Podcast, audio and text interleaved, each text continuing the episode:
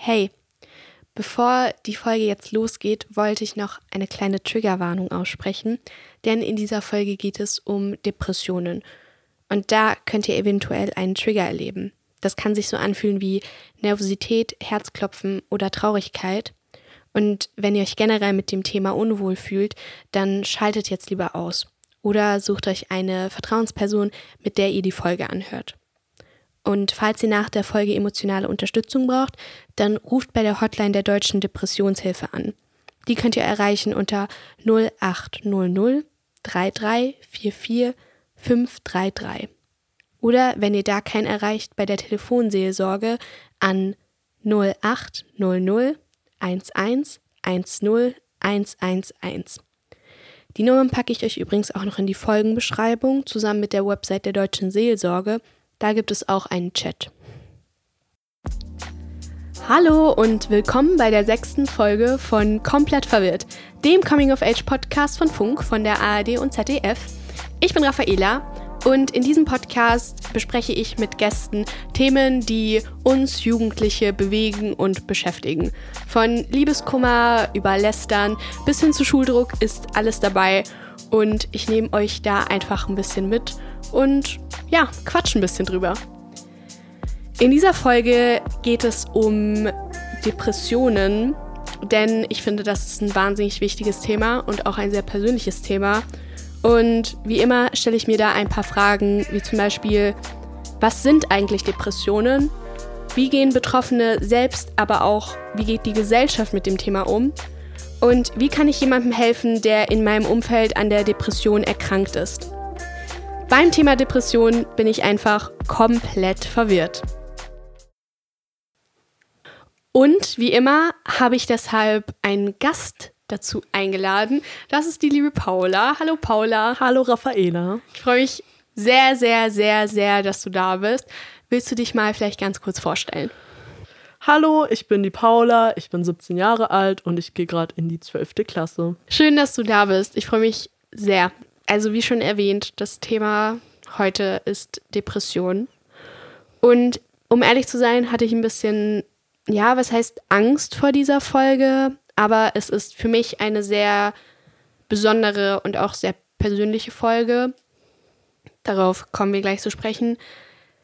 Und diese Folge geht mir, glaube ich, mehr ans Herz als alle anderen. Und deshalb freue ich mich sehr, dass du da bist, weil wir uns schon echt lang kennen und Dankeschön. du eine sehr tolle Person bist. Und ich glaube auch, ähm, mit dem Thema sehr gut umgehen kannst und auch umgehst. Mal eine ganz kurze Anfangsfrage. Welchen Bezug hast du denn zu Depressionen? Also bei mir im Umfeld habe ich ein paar Leute, ähm, die wurden zum Beispiel auch mal diagnostiziert und dadurch habe ich das auch mitbekommen. Und ich selber habe das eben auch mal so ein bisschen erfahren, aber nicht so stark wie jetzt zum Beispiel bei anderen Leuten. Ja, also ich gehöre ja auch zu deinem Umfeld. Und mein Bezug, weshalb diese, diese Folge auch, wie schon gesagt, sehr persönlich ist, ist, dass ich vor zwei Jahren mit Depressionen diagnostiziert wurde. Also ich glaube, es war vor ungefähr zwei Jahren. Und seitdem ist es einfach ein, naja, nicht sehr großer Teil meines Lebens, aber schon Teil meines Lebens. Und deshalb wollte ich auch unbedingt eine Folge zu diesem Thema machen. Aber ich habe jetzt mal gewartet, bis ein paar Folgen abgedreht sind. Und ich wollte in dieser Folge mal ein bisschen drüber quatschen, wie das auch so von der Gesellschaft aufgenommen wird, weil ich bei diesem Thema viel mehr Angst habe als von anderen Themen, wenn diese Folge rauskommt, wie die Leute in meiner Schule, in meinem Umfeld darauf reagieren werden, weil eben nur eine Handvoll Leute davon wissen. Und wir kriegen ja auch, ohne davon betroffen zu sein, sehr viel von Depressionen mit. Depression ist ja mehr als alles andere, was so Mental Health Sachen angeht, im öffentlichen Diskurs, sage ich mal. Was hast du denn von Depression mitbekommen? Oder besser gesagt, was war so das Erste, was du davon mitbekommen hast, was du über Depressionen gelernt hast? Wie bist du damit in Kontakt gekommen? Also tatsächlich habe ich das das erste Mal auch so auf Social Media mitbekommen, einfach weil ich sehr viele Posts darüber gesehen habe. Und dann habe ich halt damals, da war ich vielleicht 13 oder 12, als ich da so mein erstes Handy hatte, wo ich dann Instagram hatte und habe halt dann immer so geguckt, so ja, so, hä, was, so was haben die, so, was, was ist mit denen, weil ich halt, wir haben das halt nie in der Schule oder so besprochen, Ja. was ich auch sehr schade finde eigentlich. So, weil man klärt ja eigentlich in dieser Zeit über alles auf, aber anscheinend darüber nicht. Und so habe ich das da so das erste Mal gesehen und dann habe ich es natürlich gegoogelt, so wie man Ja. halt Sachen googelt. Und ja. Ja, also das ist auch echt spannend, dass du auch die gleiche Erfahrung gemacht hast, dass es halt nie in der Schule besprochen wurde, weil ich halt das Gefühl hatte, dass Depressionen nie Thema waren. Also ich habe das wirklich durch Social Media mitbekommen, dass es überhaupt so einen Begriff gibt. Denn bei mir war das so, ich habe mich sehr lange sehr, sehr schlecht gefühlt und ich wusste nicht, woran es liegt. Ich dachte, okay, du kommst in die Pubertät, es geht dir einfach nicht gut, du hast einen schlechten Tag, es ist irgendwie Winter. Aber es ging halt irgendwie nicht weg und es kamen immer schlimmere Gedanken, sag ich mal. Und irgendwann habe ich dann ein YouTube-Video oder sowas gesehen, so, hey, das sind die Anzeichen, dass du Depressionen hast oder so. Und dann kam auch Instagram dazu und irgendwann wurde das ja auch sozusagen ein Trend. Also ich würde vielleicht Trend nicht so sagen, weil Trend ist Ja. ein sehr positiv aufgeladenes Wort, aber ich bin damit sehr viel in Kontakt gekommen, sag ich mal, durch Social Media, weil dann ja auch Tumblr eine sehr dunkle Seite hatte, sage ich mal. Weißt du? Weißt du, was ich meine? Ja, ich habe das auch so ein bisschen mitbekommen, aber ich finde ehrlich gesagt, dadurch ist Depression an sich irgendwie zu sowas geworden, was du irgendwie auch in der Öffentlichkeit nicht sagen willst, weil dann kommen alle Leute so, oh, haha, sie hat Depressionen, sie faked es, sie ist so. Ja. Deshalb, ich finde ich find das eine total blöde Eigenschaft an unserer Gesellschaft irgendwie. Dass das inzwischen so geworden ist, dass es nicht mehr ist, oh, sie hat eine Krankheit. Weil die viele Leute sehen es so, oh, sie macht das für Aufmerksamkeit. Aber die meisten Leute verstehen einfach nicht, dass das wirklich eine Krankheit ist, mit der man diagnostiziert wird. Nur, dass Ja. diese Krankheit halt jetzt zum Beispiel nicht körperlich ist, wie wenn man jetzt hat, ähm, sich ein Bein bricht oder so und da Schmerzen hat, sondern dass es halt sozusagen im Inneren ist. Ja, So. es ist halt nicht traurig sein und es ist nicht, ich habe mal einen schlechten Tag, sondern es ist ein, ich kann nicht schlafen bis 4 Uhr nachts und das jede Nacht und ich schlafe jede Nacht nur drei Stunden, weil mich meine Gedanken irgendwie nicht in Ruhe lassen. Und ich kann morgens dann nicht aus dem Bett aufstehen, nicht wegen Müdigkeit, sondern einfach, weil ich keinen Antrieb mehr habe und auch einfach, weil ich keinen Sinn mehr sehe, aufzustehen. Und bei mir hat halt diese Aufklärung gefehlt. Und nachdem ich dann die Aufklärung gewissermaßen hatte, dadurch, dass ich dann doch irgendwann zum Arzt gegangen bin oder meine, meinen Eltern gesagt habe, hey, ich glaube, ich fühle mich nicht so gut und ich glaube, das ist schlimmer als traurig sein und es ist schlimmer als ich habe mal einen schlechten Tag, sondern es ist ein, ich fühle mich schon länger nicht mehr gut und ich fühle mich irgendwie, als würde diese schlechte Phase nicht mehr zu Ende gehen. Und dadurch, dass wir dann zum Arzt gegangen sind und da auch sehr viele Tests gemacht haben und das dann zu dieser Diagnose geführt hat, habe ich dann diese Aufklärung bekommen und konnte auch nachlesen, hey, was ist denn das und was habe ich denn jetzt genau? Und ich glaube, es fehlt erstmal in unserer Gesellschaft an Aufklärung und es fehlt auch auf jeden Fall an Verständnis. Also so bekomme ich das mit. Ich weiß nicht, wie du das siehst. Also das mit dem Verständnis, das hatte ich ja vorher auch schon angesprochen. Das ist was, was mich halt auch persönlich sehr stört, weil zum Beispiel ich kannte eine, mit der bin ich jetzt nicht mehr so gut befreundet, einfach weil wir Kontakt verloren haben. Aber bei der war das so, äh, bei der, die, die war nicht auf meiner Schule, um, aber die hat mir halt immer erzählt und ich habe das auch so ein bisschen mitbekommen, dass so, der ging es halt nicht so gut, eben weil sie Depressionen hatte und bei der waren das nicht nur, also man kann ja leichte Depressionen haben oder man kann schwere Depressionen haben und sie hat halt so schon Tendenz schwere Depressionen. Das heißt, sie hat oft in der Schule gefehlt, sie konnte sich halt dann nicht so gut in die Klasse einfügen, einfach weil sie dazu physisch und psychisch nicht fähig war. Und dadurch hatte sie halt dann auch in, dort in der Klasse weniger Freunde und dann haben die Leute sie halt immer so als komisch bezeichnet. Und es hat sie halt schon natürlich verletzt, das hätte jeden verletzt. Und dann waren die Leute immer so, ah ja, der hat Depressionen und so und haben sie so ein bisschen Ja, geht gar nicht. so gefühlt verarscht, aber so, das ist halt wozu? Ja, ich glaube, diese, diese Verständnissache, deshalb haben wir uns auch entschlossen, letztendlich diese Folge zu machen, ist ein sehr großer Punkt, warum, warum wir das machen. Weil einfach ich auch gemerkt habe, dass es auch von Erwachsenen dann teilweise, was heißt nicht akzeptiert wurde, aber nicht so angesehen wurde wie, hey, dir geht's wirklich sehr, sehr schlecht und du brauchst eine Auszeit oder du brauchst mal eine Pause und du musst dich mal auf dich konzentrieren, sondern, also um das mal auszuführen, als ich diagnostiziert wurde, ging es mir sehr schlecht und das, ich wurde nur deshalb diagnostiziert, weil ich an einen Punkt kam, wo ich nicht mehr so weitermachen konnte oder das halt nicht mehr auf nur traurig sein schieben konnte.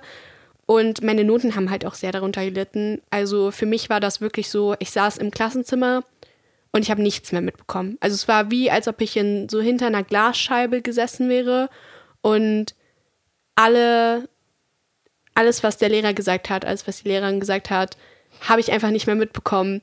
Und habe auch, also so alles ist an mir vorbeigezogen und mir war so alles egal. Ich bin reingekommen, hatte keine Hausaufgaben, habe nichts gemacht, saß im Unterricht, habe mich nicht gemeldet eine Stunde lang, habe wirklich einfach aus dem Fenster geguckt und ich bin aus der Stunde rausgegangen und hatte keine Ahnung, was ich die letzte Stunde eigentlich gemacht habe. Und dann bin ich nach Hause gekommen, habe mich ins Bett gelegt und konnte gar nichts mehr machen.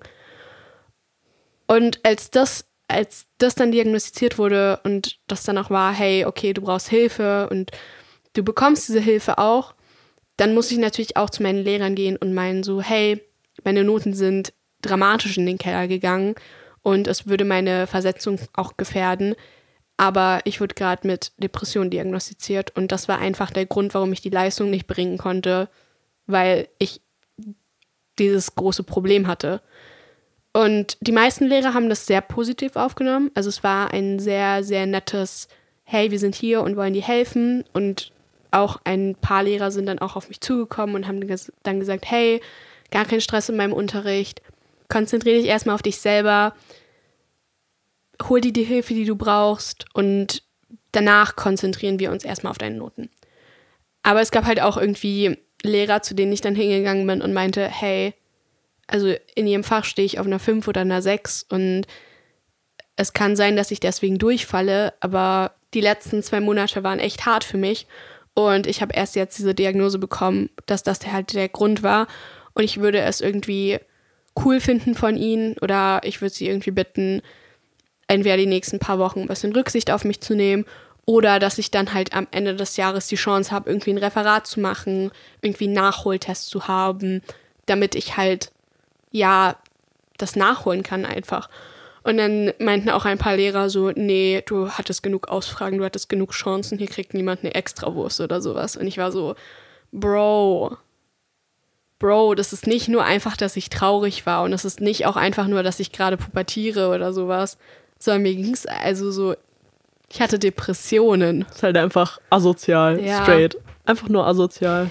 Das ist ja, wie schon gesagt, nicht einfach nur traurig sein, das ist eine diagnostizierte Krankheit. Und ich habe auch das Gefühl, dass dieses Depressionen werden einfach nicht als diagnostizierte Krankheit angesehen, sondern sehr viele nehmen das entweder nicht ernst oder wissen gar nicht, wie das ist, weil niemand kann verstehen, wie es ist, Depression zu haben, außer die Person, die das gerade durchmacht. Vor allem Depression ist ja halt, die, die Leute verstehen es einfach nicht, weil das ist genau wie wenn jemand dir jetzt halt sagt, ja, mit Asthma so atme einfach. Das ist genau wie wenn, einfach, Bro. das ist genau- mit Asthma ist es auch so, du sagst der Person ja nicht atme, wenn die einen Asthmaanfall hat, wenn dann du sagst ja den Leuten auch nicht, die Depressionen haben, hör auf traurig zu sein. Ja. So kommt mir das manchmal vor, so weil wenn du sagst, ja, ich fühle mich nicht so gut, so und diese so mit den Depressionen und man ist traurig und die so, ja, hör auf traurig zu sein. Bro, wie? Bro, atme doch, wenn Ja. du Asthma hast, so weißt du? Ja, also ähm, dieses, was ich auch schon oft erlebt habe, ist, dass auch ältere Leute, sage ich mal, dann so sagen, ja, in meiner Jugend war das aber nicht so, da haben wir uns einfach zusammengerissen und ich so, dass es in deiner Jugend einfach so nicht akzeptiert war, heißt ja nicht, dass wir das in unserer Generation auch so machen müssen. Ja, und ich glaube, früher wurde einfach generell weniger di diagnostiziert. Früher, fällt mir jetzt gerade ein anderes Beispiel ein, aber wenn jemand äh, zum Beispiel bei uns wird ja diagnostiziert, du hast ADHS, dir können wir helfen. Oder du hast Depression, dir können wir mit Medikamenten helfen. Während früher war es dann halt einfach immer die Person, die total aufgedreht war. Mhm, Und ja. das wurde halt einfach, der Person konnte halt nicht geholfen werden, weil sie es nicht diagnostiziert haben. Ja, und wie du schon sagtest, es ist einfach nicht so ein Hör auf, traurig zu sein oder hey, reiß dich mal zusammen. So, Bro, ich kann mich nicht zusammenreißen. Also So das geht nicht. Mein, nicht. mein Gehirn ist irgendwie ein bisschen kaputt gerade und ich möchte erstmal mein Gehirn reparieren. Und ich möchte in Therapie gehen oder andere Maßnahmen ergreifen, damit das erstmal wieder gut wird. Und das geht einfach nicht, indem ich am Morgen aufstehe und entscheide, nicht mehr traurig zu sein. Ich finde das mit Therapie auch irgendwie, also mich, mich, mich, nicht, dass es mich stört, aber es ist so, wenn man jetzt zum Beispiel krank ist, weil man eine Erkältung hat oder so, dann geht das ja schnell weg.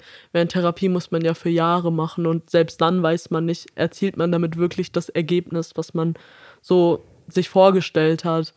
Und das ist, glaube ich, auch nochmal so der große Unterschied zu solchen schweren psychischen Krankheiten, sag ich Ja, jetzt mal. vor allem, weil die ja so stigmatisiert werden.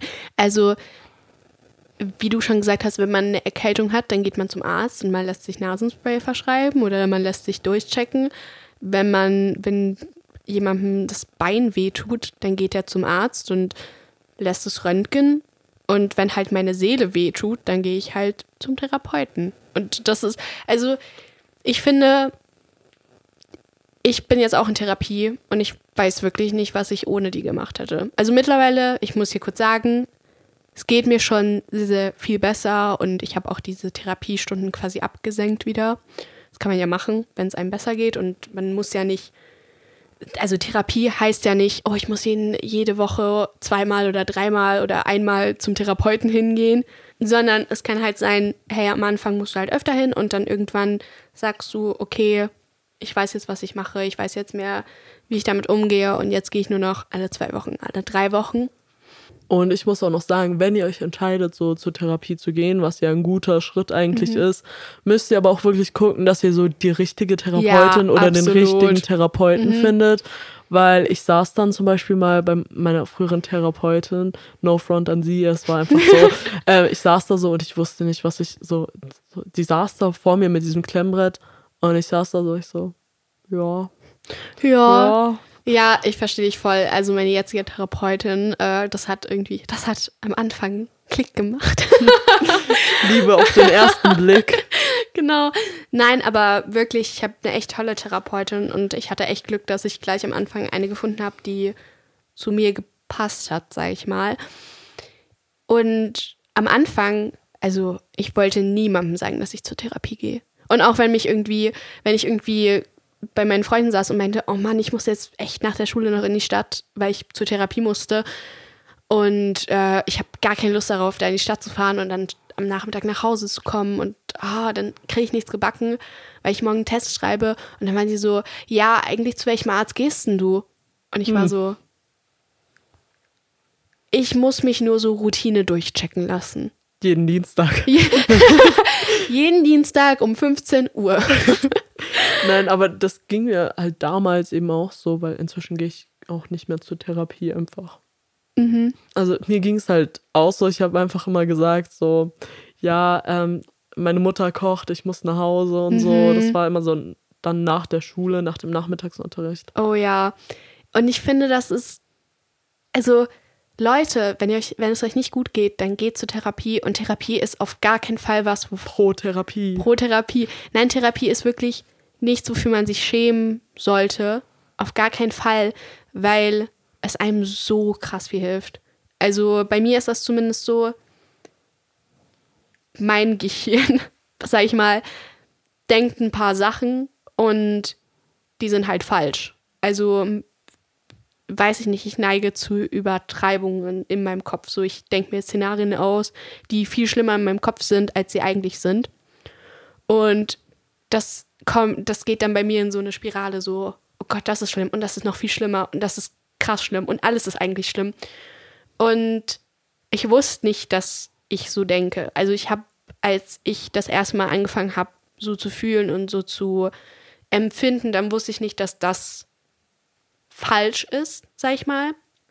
Und erst durch die Therapie und erst durch dieses Selbstreflektieren und mit einer Expertin quasi drüber reden, hey, Raffaela, also, dass du das denkst, ist aber nicht so. Also nur weil du das denkst, ist das nicht deine Wirklichkeit.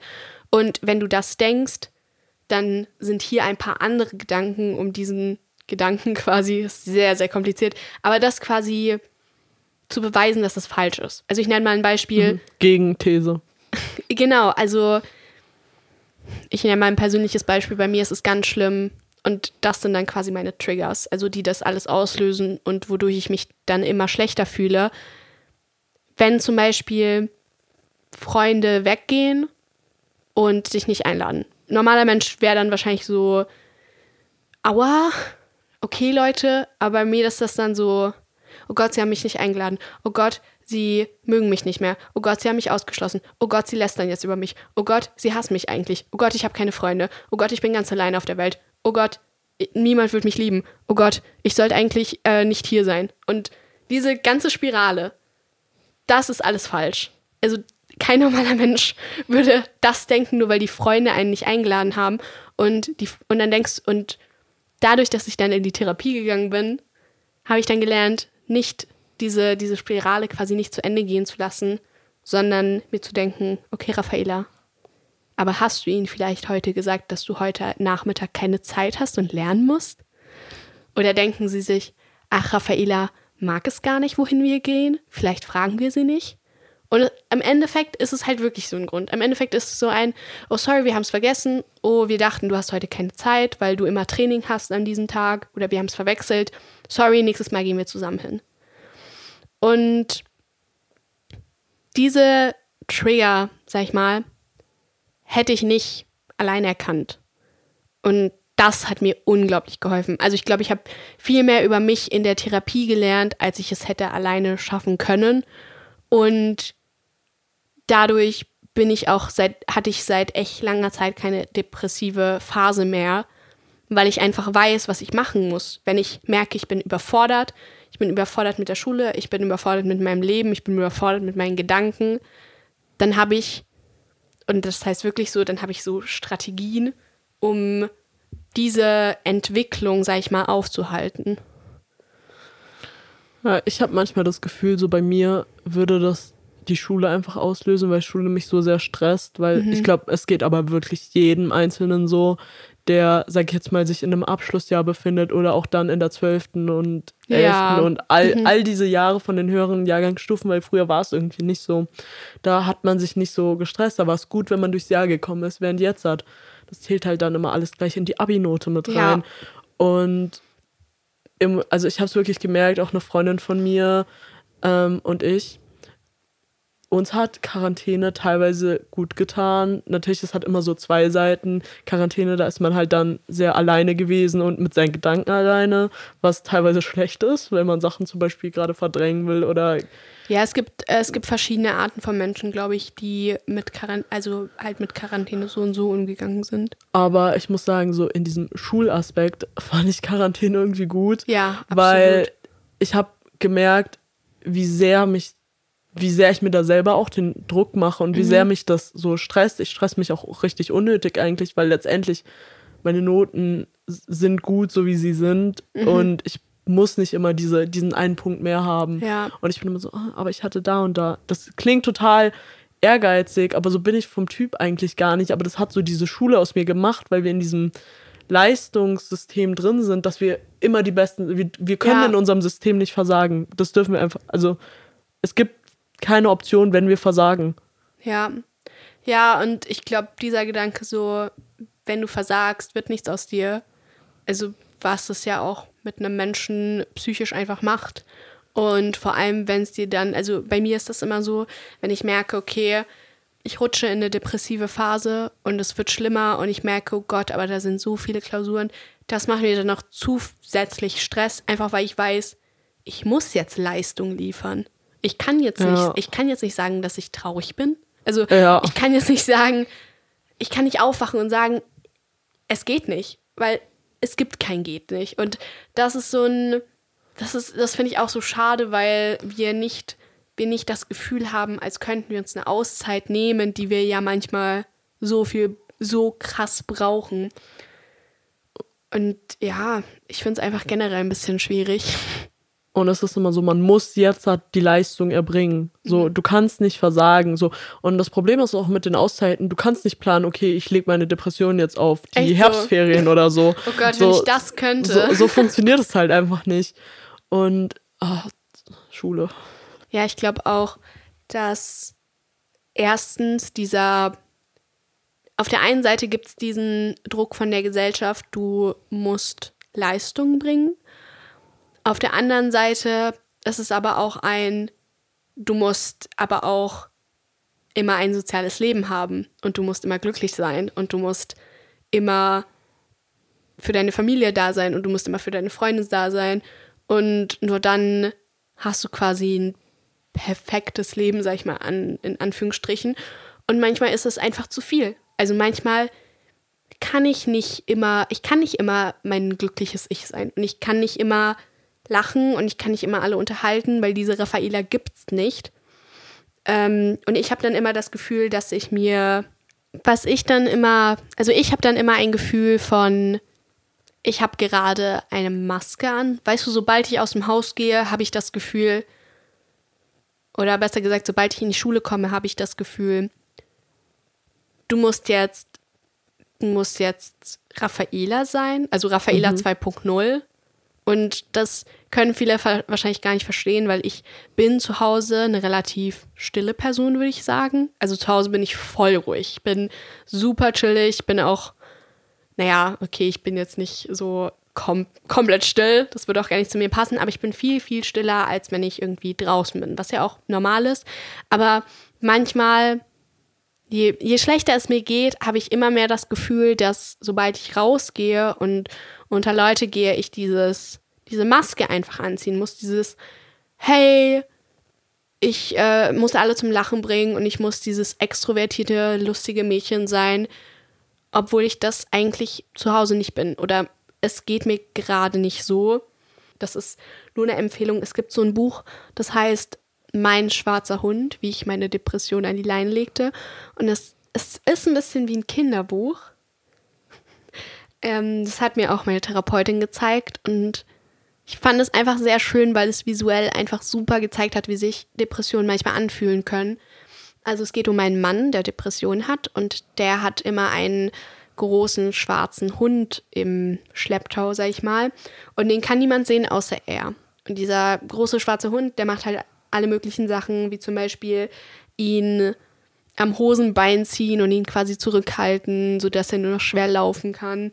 Oder er sitzt auf dem Essensteller und dann kann der Mann nichts mehr essen. Und viele andere Sachen. Und manchmal fühlt sich das halt echt so an. Du hast so, du trägst irgendwas auf deinen Schultern, du hast den großen schwarzen Hund mit dir mit und niemand weiß, wie es dir geht, außer du dir, du selbst. Und ich weiß nicht, also nur ganz kurz, man hört ja immer dieses, ihr wisst nicht, was, äh, wodurch Leute gerade hindurchgehen, seid zu allen nett. Und das sagen ja immer ganz viele Influencer und sind so voll Spread Positivity. Aber es ist wirklich so. Also ihr könnt nicht wissen, was gerade die Person durchmacht. Auch wenn sie noch so happy scheint. Ja, ich, ich, ich, ich fühle das halt irgendwie schon. Weil, ich meine, immer wenn ich so draußen bin oder in der Schule oder mit anderen Leuten, dann macht halt alles irgendwie mehr Spaß, ja. sage ich jetzt mal. So, ich habe nicht, ich habe nicht wie du das Gefühl, dass ich eine andere Person bin, also so mit einer Maske. Ähm, mir geht es ja jetzt auch wahrscheinlich im Moment anders eben als dir. Aber bei mir ist es immer so, ich bin mit meinen Freunden, ich freue mich, dass ich was mit meinen Freunden mache, einfach weil dann, dann weiß ich, dann bin ich gut drauf, dann, mhm. dann habe ich Spaß, dann geht es mir gut. Und auch in der Schule, wenn ich mit anderen Leuten bin, dann, dann, ich weiß nicht, dann, dann geht es mir einfach so, wie da, normalen Leuten es halt wahrscheinlich geht. Aber wenn ich dann halt eben zu Hause bin und ich bin halt auch öfter mal alleine und so und keine Ahnung, und dann ist man so mit seinen Gedanken alleine. Und das ist das. Ja, ja, also ich glaube, vorhin haben wir ja auch über diese Quarantäne geredet. Ähm, ich kenne auch zum Beispiel Leute, die damit gar nicht umgehen konnten. Also allein sein und die haben auch richtig Angst vor dem nächsten Lockdown. Also, dass irgendwie Leute sagen, hey, wenn noch so ein Lockdown kommt, wirklich, ich drehe durch, keine Ahnung, weil man ist alleine, man ist mit seinen Gedanken.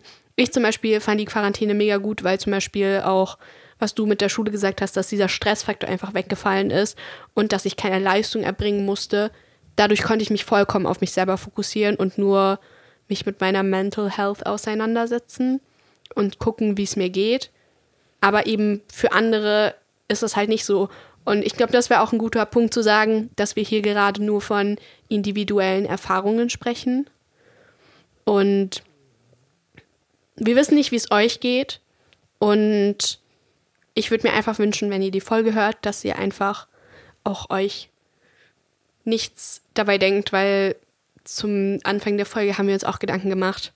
Ja, aber was, wenn werde ich, werde ich damit umgehen können oder werden wir damit umgehen können, wenn Kritik, äh, Kritik, sag ich mal, kommt von wegen, ja, aber deine Probleme sind doch gar nicht so groß, also jetzt heul mal nicht rum. Hm. Ich finde, man kann von niemandem, der Probleme hat, nur weil eine andere Person vielleicht ihrer Meinung nach oder generell von außen gesehen größere Probleme hat, diese Probleme höher stellen. Ich habe das nämlich auch zum Beispiel in äh, einem Freundeskreis von mir, da kam eine Freundin zu mir und meinte so, sie hat nicht das Gefühl, sie könnte bei uns so mitreden, einfach weil sie nicht das Gefühl hat, dass ihre Probleme so redenswert oder nennenswert mhm. sind. Und dann war ich so, das, das stimmt halt schon mal absolut gar nicht. Ja. Egal wie klein, also wie klein eurer Meinung nach euer Problem ist, das ist trotzdem ein Problem.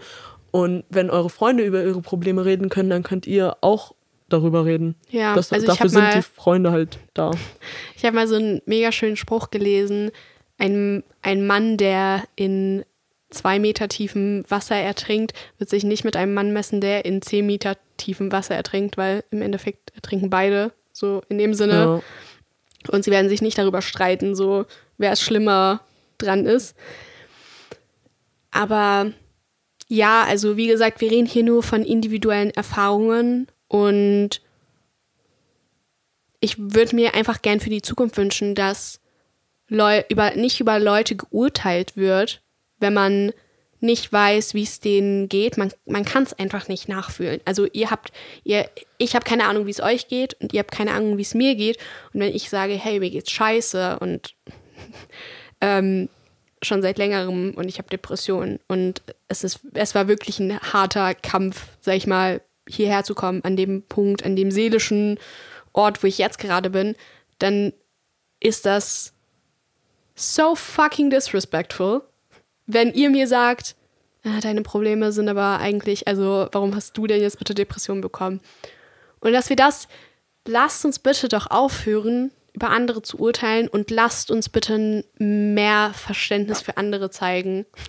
Und auch zum Beispiel solche Sachen wie, dass Therapie so verurteilt wird, dass Psychiatrien verurteilt werden, dass sich eine Auszeit nehmen verurteilt wird. Can, can we please stop? Können, können wir bitte damit aufhören? Weil es ist einfach. Can we normalize being mental ill? Can we normalize being fucking sad? nee, aber dass wir einfach. Wir sind in 2020. Bitte, Leute.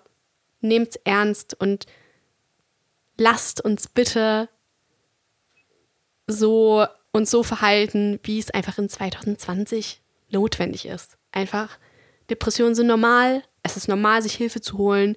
Und das war gerade auch, also ich hatte das Gefühl, das war so voll eine, ja, einfach so ein Zusammensitzen und so ein bisschen drüber quatschen und nicht so wie zum Beispiel bei den anderen Folgen so ein, ja, wir reden jetzt Themen ab, sondern es war wirklich so voll persönlich und deep spiritual und einfach ein. Relatable. Ja, einfach ein bisschen über. Ja, es war, es war eine super persönliche Folge bis jetzt, denn, wie wir schon gesagt haben, es sind unsere individuellen Erfahrungen und wir sind keine Experten, auch wenn wir von Experten betreut wurden. Shout out to my therapist, Bro. ähm, nee, Kuss geht an meine Therapeutin. Und deshalb haben wir uns auch eine sogenannte Expertin mit ins Boot geholt. Das ist die liebe Sarah vom Podcast Kopfsalat, der Freunde fürs Leben Podcast über Depression. Die macht es zusammen mit Sonja. Und da reden die über Depression. Und ja, einfach alle Themen rund um Depression, von Psychiatrie bis hin zu Yoga bei Depression. Und ich freue mich sehr, dass sie da ist. Also Sarah, wir haben dich vorhin schon mal angekündigt. Ähm, Hoffentlich gut. auch ein bisschen, natürlich, auch ein bisschen über deinen Podcast geredet, aber natürlich nur ganz oberflächlich. Willst du dich vielleicht auch ganz kurz selber vorstellen? Ja, also ich bin äh, Sarah, ich bin also fast doppelt so alt wie ihr. Ich bin äh, 34 und bin ähm, von Beruf her selbstständige Journalistin und mache seit, ja, ich glaube seit letztem Jahr ist es, unter anderem einen Podcast und das ist eigentlich auch der Podcast, der mir am meisten am Herzen liegt, der Kopfsalat heißt und in dem es eben um Depressionen geht, ähm, wo wir immer mit verschiedenen Experten sprechen, immer eine Folge Experte, also das sind dann Psychologen, Psychiater, mal Jugendtherapeuten ähm, und in der anderen Folge dann immer mit anderen Betroffenen. Das sind manchmal Prominente und äh, manchmal auch nicht. Und genau, das ist so die eine Sache, die ich mache. Und ansonsten bin ich äh, Yogalehrerin.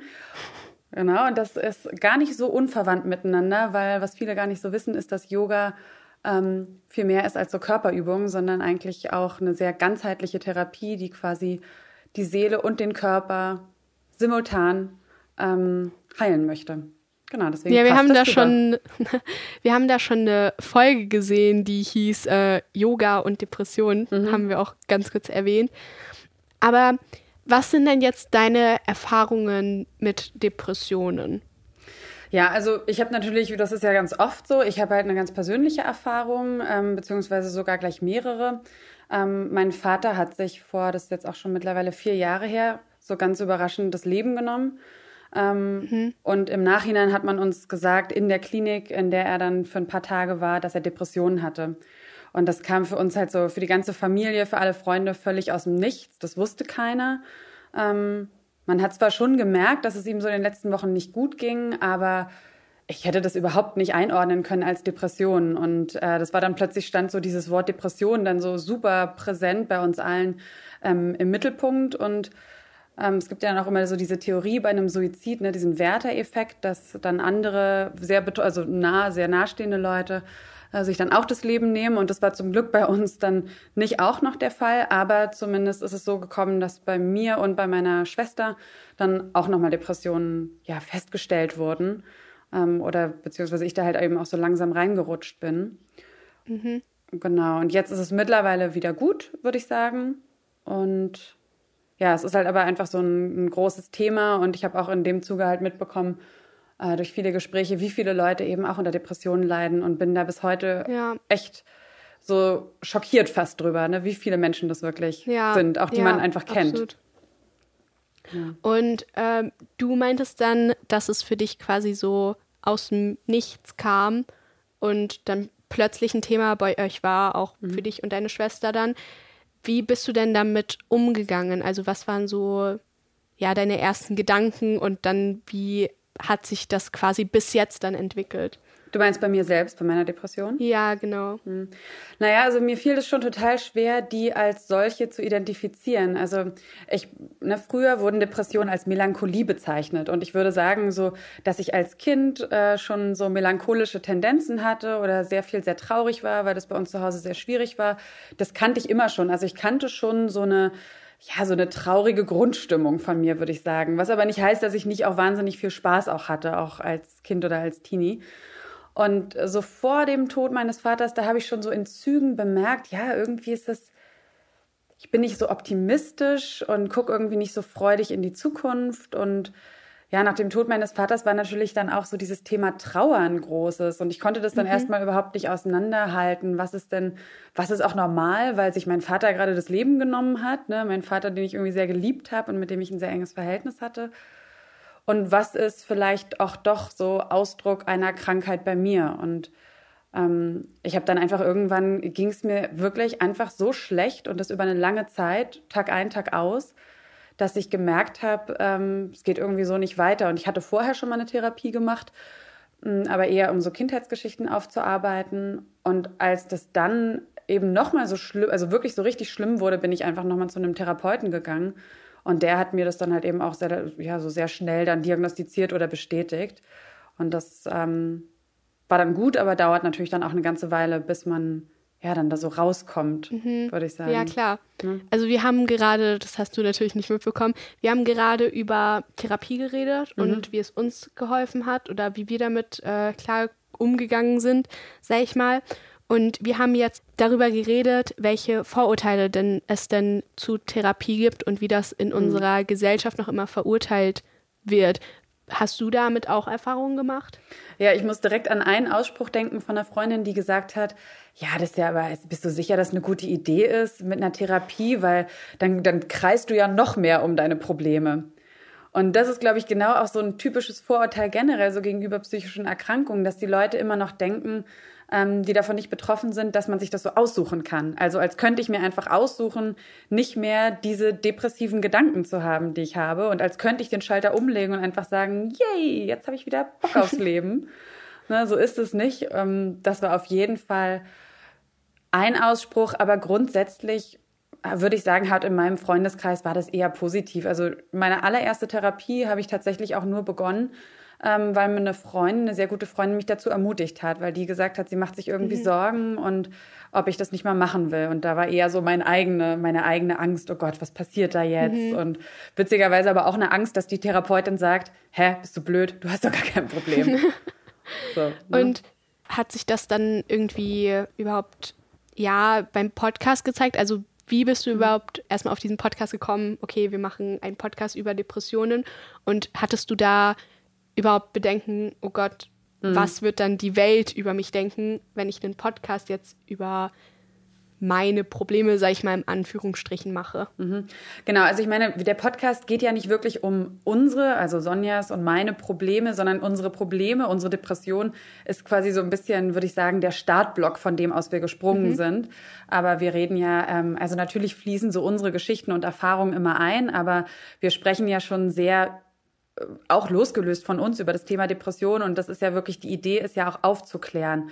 Also gerade eine Hilfestellung für andere zu leisten, zu informieren über, was ist Depression, wie kann man damit umgehen, wie gehen andere damit um, woher kommt das, ne, die wirklich Menschen helfen soll. Und ähm, so war auch unsere Idee. Also Sonja und ich sind noch gar nicht so lange, aber schon auch eine Weile befreundet und haben also voneinander mitbekommen, unsere jeweiligen Depressionen und haben uns dadurch halt, also haben uns extrem viel dazu ausgetauscht und gemerkt, wie super hilfreich das ist, weil äh, auch wenn meine Freunde verstanden haben, dass ich eine Therapie mache, meine, meine Depression, würde ich sagen, haben sehr wenige verstanden, was mhm, ich auch nachvollziehen ja. kann, weil es ist sau schwer, weil die Person wirkt irgendwie normal, ähm, aber das Innenleben ist halt überhaupt nicht mehr normal und da haben wir halt gemerkt, dass es so ein Geschenk, sich austauschen zu können mit jemandem, der das auch erlebt hat.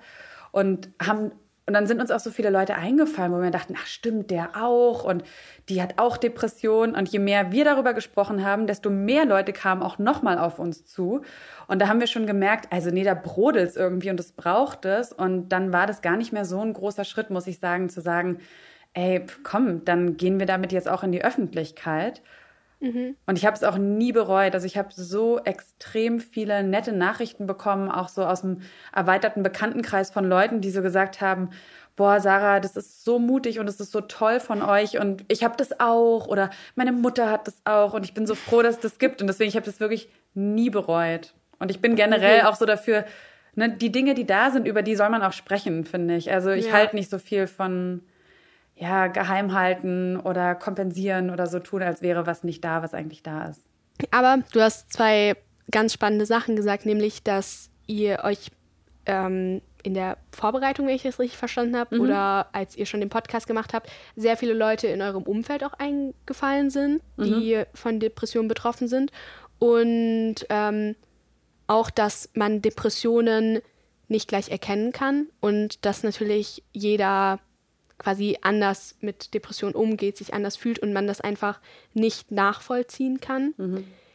Wie hast du vielleicht Tipps oder Ratschläge, wie man denn mit jemandem umgeht, wenn man zum Beispiel merkt, oh, meine beste Freundin oder mein bester Freund oder jemand aus meinem Umfeld dem geht es gerade nicht gut und der hat Depression, ich denke, dass er Depression hat. Wie geht man damit um? Wie geht man auf diese Person zu? Mhm. Was hilft dieser Person? Also ich glaube wirklich, das Allerwichtigste ist, ähm, nicht seinem Helferkomplex sofort zu folgen und sagen zu wollen, hey, aber ähm, ja, mach doch mal ein bisschen Sport oder ähm, ne, vielleicht isst du mal gesünder oder vielleicht brauchst du ein Haustier oder so, ne? Mhm. Sondern vielleicht wirklich einfach nur erstmal sich das anzuhören, da zu sein ähm, und das auch ernst zu nehmen. Also ich glaube, es passiert so häufig, dass Leute äh, ne, irgendwie so denken, dass man leichtfertig sagen würde, ich habe eine Depression. Ich glaube, was stimmt ist, dass Menschen eigentlich glücklich sein wollen. Also ich glaube, es ist nicht wirklich was, womit man sich so schmückt. Mir geht's immer schlecht. Ne, ja. Von daher äh, finde ich auch das so ein, so ein Grund zu sagen, so, ey, vielleicht ist es wirklich so und das erstmal, ja, einfach so ernst zu nehmen. Und dann gleichzeitig aber auch sich davon frei zu machen, dass man der anderen Person jetzt wirklich helfen kann. Also ich glaube, was hilft, ist, da zu sein, ähm, sich das anzuhören und dann vielleicht auch mit der Person zu überlegen, ähm, die zu unterstützen, auf dem Weg, sich Hilfe zu suchen. Ne, es gibt ganz viele ähm, Anlaufstellen, Plattformen. Ähm, es gibt auch Möglichkeiten, online mal zu testen, nur mal so eine Idee davon zu bekommen, könnte ich vielleicht eine Depression haben. Ähm, da gibt es bei der Deutschen Depressionshilfe zum Beispiel gibt's einen, Test, gibt's einen Test, aber das kann man wirklich im Online über eine Suchmaschine ganz einfach finden. Und ähm, ja, dann vielleicht auch die Person einfach dabei unterstützen, vielleicht einen Therapieplatz zu finden oder auch zu sagen, hey, ähm, es gibt eine Möglichkeit, so eine Akuttherapie zu beantragen. Also so eher so, so, so zu helfen, in die mhm. Gänge zu kommen, weil das ist ja bei einer Depression auch was ganz, ganz Schwieriges. Aber ich glaube, echt der erste Schritt ist einfach, das ernst zu nehmen. Okay. Und vielleicht ja, sich selbst auch ein bisschen zu belesen, ne? Oder unser ja, Podcast ja, zu hören. Auf jeden Fall. genau. Also du hast schon gesagt, es gibt Anlaufstellen. Kannst du vielleicht da welche sagen? Hast du gerade da welche im Kopf oder ja. einfach mal googeln? Nee, also wir machen unseren Podcast ja zusammen mit dem Verein Freunde fürs Leben. Die sitzen in Berlin mhm. und die haben sich zur Aufgabe gemacht, über Depressionen aufzuklären und über Suizid. Und die haben auf ihrer Seite, die heißt frnd.de, haben die extrem gut aufbereitet, ne, was für Möglichkeiten es gibt, das zu erkennen, wo man sich hinwenden kann. Da sind Telefonnummern. Und äh, was ich auch direkt empfehlen kann, wo ich auch schon ehrlich gesagt angerufen habe, ist die Telefonseelsorge. Na, da kann man wirklich, die Telefonnummer kriegt man sofort raus. Es gibt auch von ja. der Deutschen Depressionshilfe gibt's auch ein Infotelefon. Und ich glaube, ganz oft ist ähm, sind so, das, das muss am Anfang, man braucht nicht gleich den Therapieplatz beim besten Therapeuten, sondern überhaupt erstmal eine Anlaufstelle zu haben, kann aber auch als Freund oder Freundin sein, ne, dass man da mal anruft und da mal die Situation schildert. Also ich habe da total gute Erfahrungen gemacht und auf der Seite, genau, frnd.de findet man auch ganz viele Anlaufstellen. Mhm, ja, also ich habe tatsächlich auch mal mit Leuten geredet, die bei Infofon hieß das. Das ist auch so eine Telefonseelsorge hier in mhm. München. Und die sind auch super, super nett. Also mhm. ich habe jetzt da nicht angerufen. Ich habe mit jemandem persönlich geredet, der da gearbeitet hat. Und die sind super nett, super verständlich. Es ist alles anonym. Ja. Und da, ich glaube, da anzurufen, wenn man nicht gleich, wie du schon gesagt hast, gleich zu einem Therapeuten gehen will oder gleich mhm. zum Arzt, ist auf jeden Fall ein guter Schritt in die richtige Richtung. Genau, würde ich auch sagen der Podcast ist ja für Jugendliche. Mhm.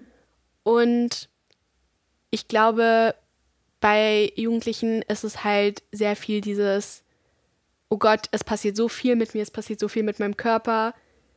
Jetzt habe ich auch noch Depressionen. Mhm. Oh Gott, Hilfe.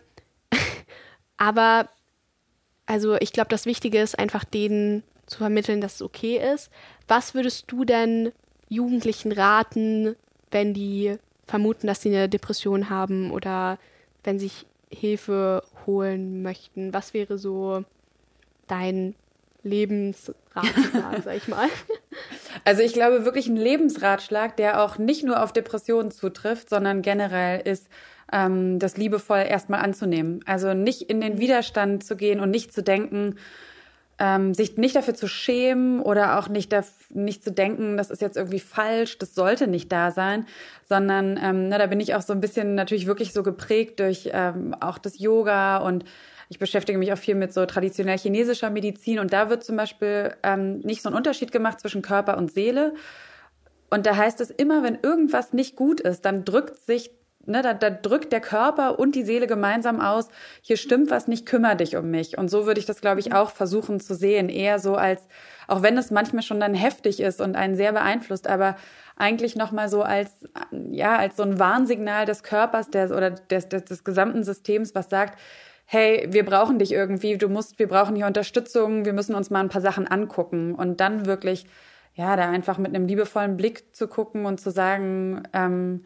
gut, dann mache ich das jetzt, ich werde mich da kümmern, ich hole mir Unterstützung, auch auf jeden Fall sich Leuten anvertrauen, das nicht in sich reinfressen.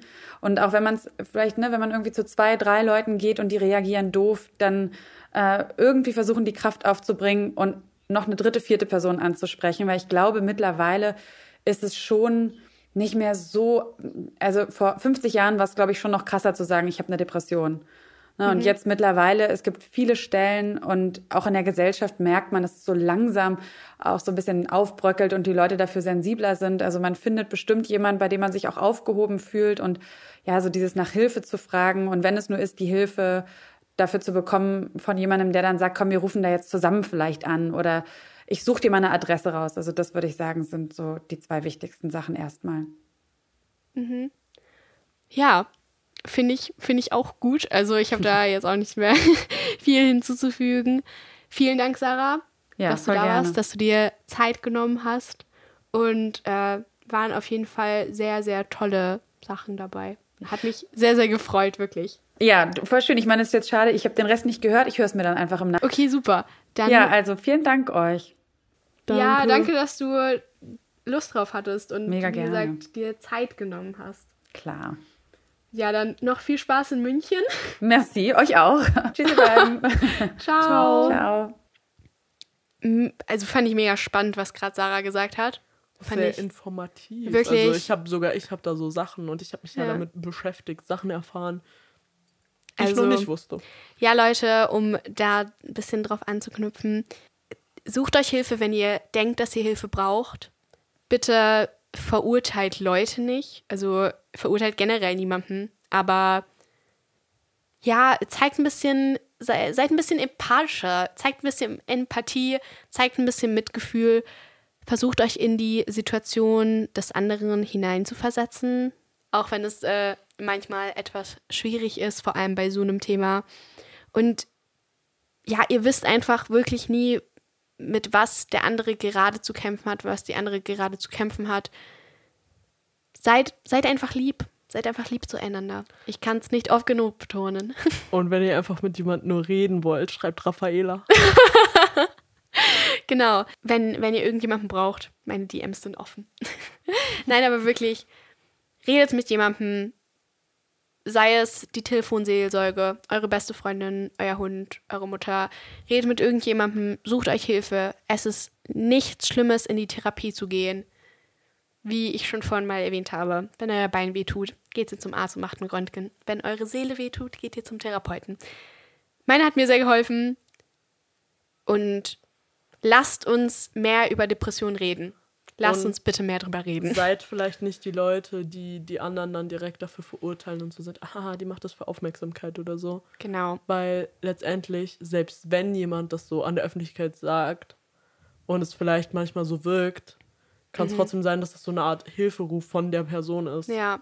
Und Leute, ganz wichtig, eure Depression definiert euch nicht. Sie macht euch nicht zu den Menschen, also, den ihr seid. Ihr seid so viel mehr als eure Depression. Ihr seid stark. Und dann sind wir eigentlich auch schon am Ende der Folge. Das war jetzt ein sehr tolles, so ein sehr persönliches, einfach deepes Gespräch. Hat sich fast wie eine Therapiestunde für mich angefühlt. Finde ich gut, dass wir es gemacht haben. Finde ich auch gut. Es hat mich sehr gefreut, Paula, dass du hier warst. Mich wirklich. auch. Es war eine Ehre für mich. Oh. Aber ich habe natürlich noch meine Abschlussfrage, die ich ja allen Gästen stelle. Wenn du allen Jugendlichen auf dieser ganzen Welt etwas sagen bzw. mit auf den Weg geben könntest, was wäre das? Das ist eine gute Frage.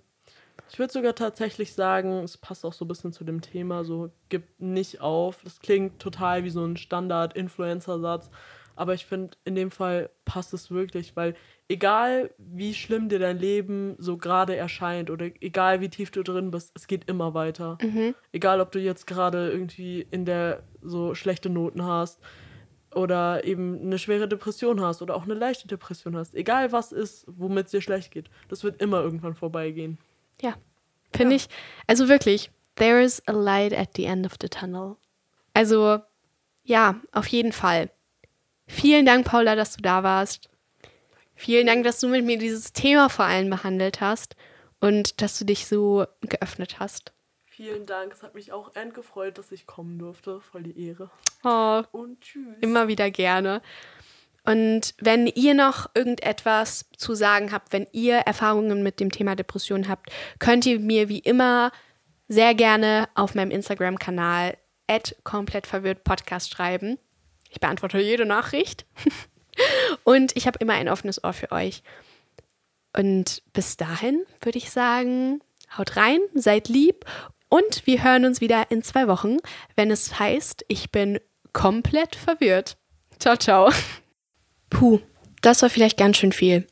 Wenn du dich nicht wohlfühlst, dann schließ erstmal die Augen, atme tief durch und versuch dich zu entspannen. Und wenn du noch mehr Hilfe brauchst, dann wähle die Nummer der Depressionshilfe oder der Telefonseelsorge. Das war ein Podcast von Funk, von der ARD und ZDF.